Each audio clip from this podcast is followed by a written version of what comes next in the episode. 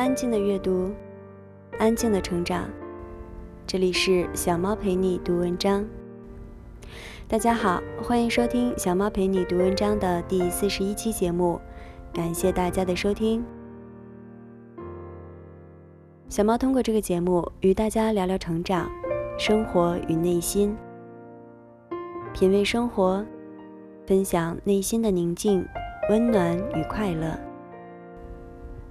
文章的内容大多来自网络，我会在每一次读文章之前说明它的出处。在这里，非常感谢原作者给我们带来的精神财富。小猫陪你读文章，遇见美文，共同分享。今天的文章从标题开始就很残酷，但有句话说得好：真正的勇者敢于直面惨淡的人生。那只有先清醒地认识了自己，才能有机会走得更长远。所以，小猫今天就狠狠地泼一把冷水，与大家聊一聊这一期的文章。文章的标题是：不是人家情商低，而是你还不够重要。原作者陶瓷兔子，在此再次非常感谢原作者分享给我们的人生感悟。不是人家情商低。而是你还不够重要。有次聚会遇到一位老同学，从高中毕业一直都没有见过面，连电话都没有通过几个。我看着他的笑脸，半天没有想起来他的名字，他却毫不介意地在我身边的空位坐下，寒暄完天气、衣饰打扮之后，就问我：“你还记得那个某某某吗？”他口中的某某某是我很好的朋友之一，姑且称之为薇小姐。记得她当时坐我后桌来着，我们……我正要说下去的时候，发现老同学的嘴角撇过一丝不屑和厌恶，于是及时刹住了车。就是他吗？你不知道，我上个月要去他的城市考一个试。本想着人生地不熟的，刚好有老同学在那儿，就跟他说想要去他家借住几天，考完试再玩一玩。可你知道他是怎么说的？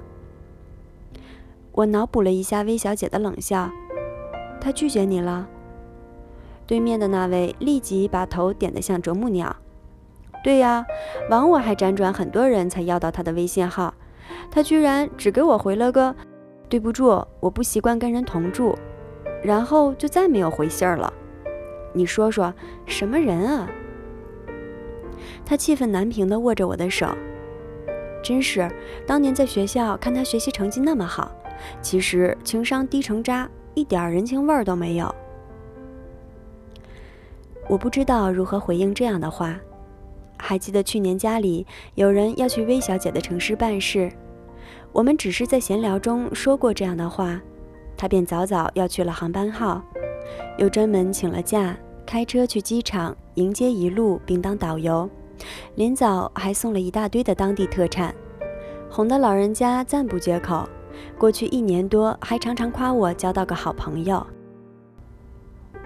而我也能够猜到魏小姐当时的表情和她会说的话。我又不是消防队的。你有事的时候才想起我，我就要为你随叫随到，帮你灭火，我凭什么？而那位老同学还是耿耿于怀，往我加了他微信之后，还到他朋友圈补了好多赞呢。逻辑不一样的人不适合在一起聊天，实在是想不通。难道真的有人会认为多年不来往联系的一句“咱们从前认识”？就能平白换来别人的鞍前马后？难道真的有人会以为补了几十个红心的振以月就能够跟这个人一夜之间成为莫逆之交？对于不想要结交的人，何必把情商给他看？就连薇小姐自己，曾经有过一段恋爱史，那个男人英俊、单身、事业有成。只是因为太过工作狂的原因，一直没有女朋友。他们经人介绍相识，见了面，觉得双方还都顺眼。第三次约会之前，魏小姐发了微信给我，我觉得有戏，我们挺适合的。而我当时因为手机没电，错过了她的秀恩爱。当傍晚回到家，正想要回复祝福的时候，她的微信又一次进来。天哪，我是遇到了多么没情商的极品男！八卦的心实在等不到他慢悠悠地编辑下一条回复，于是我直接打电话过去。魏小姐义愤填膺地讲述了这个故事。他们相谈甚欢，吃完晚饭，正要出发去看电影，他接到了来自公司的电话，几乎是立刻，他挂掉电话，连犹豫一下都没有，就抱歉地看向魏小姐：“对不起，我公司有点事情，要先过去一趟，你约别人一起去看吧。”然后果断地起身告辞，最重要的是，甚至连开车送他过去的意思都没有。他就不担心这么晚了我被坏人骗走，明知道我不太认识路。薇小姐抱怨道：“果然是智商高、情商低的极品，难怪没人约。”我听完他的抱怨，险些没有同情心的笑出来。这是现实世界。不是在拍《沉默的羔羊》，没有那么多对你有兴趣的坏人虎视眈眈，而且你也不至于笨到那个程度，别人一骗就上当。况且，即便你是路痴，又不是白痴，好吧？即使不好意思开口问路，打个车，或是开个手机地图，总可以吧？他在那边沉默了一下。其实这都是其次了，主要觉得他不重视我。正约着会，居然还回去办业务，心里完全没我的位置吗？他越说越心虚，声音慢慢低下来。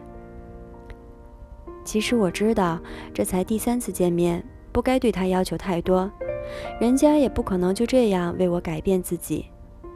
可是他居然都没有哄我一下。你说他是做销售起家的？多能说会道的一个人，都不铺垫一下，直接就告辞。原来人家不是没有情商，而是没将情商给你用而已。你还远远没有重要到需要他动用情商的程度。用智商去判断事实，总比用情商判断感受要简单的多。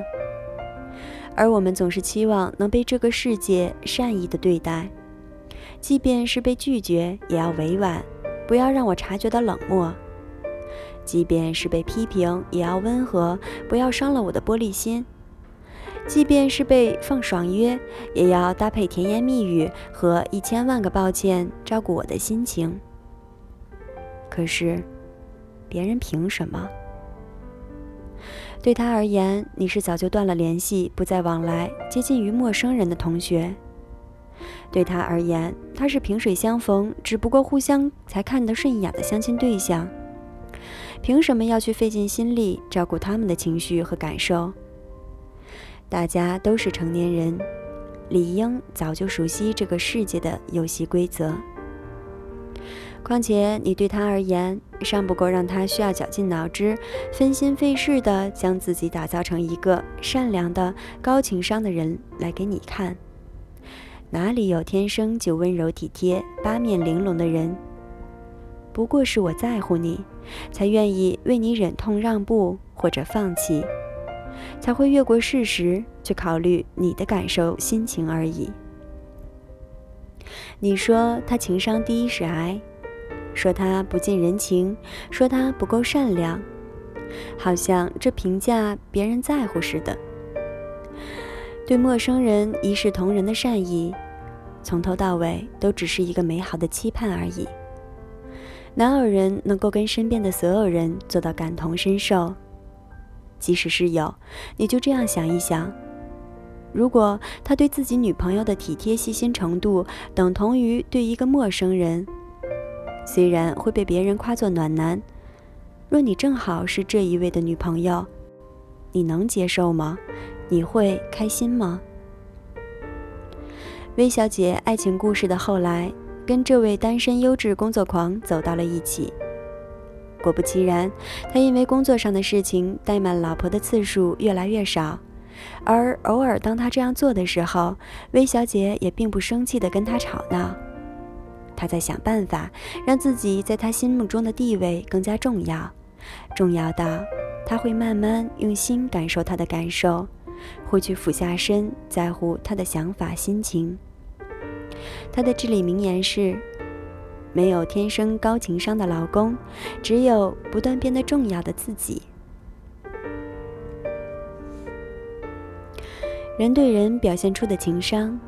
一定会根据谈话对象在你心中的重要程度而发生改变。你抱怨别人情商低、不近人情的时候，最好还是先问自己一句：你现在的位置究竟是别人的心里的谁？有没有重要到需要别人动用情商这样高端东西来应付你的程度？而对于那些不大有自知之明、总是提出超过交情而又莫名其妙的要求，被拒绝之后还在抱怨这人真是没有情商的那些人，还是先想一想自己吧。你若真是高情商，又何必开口呢？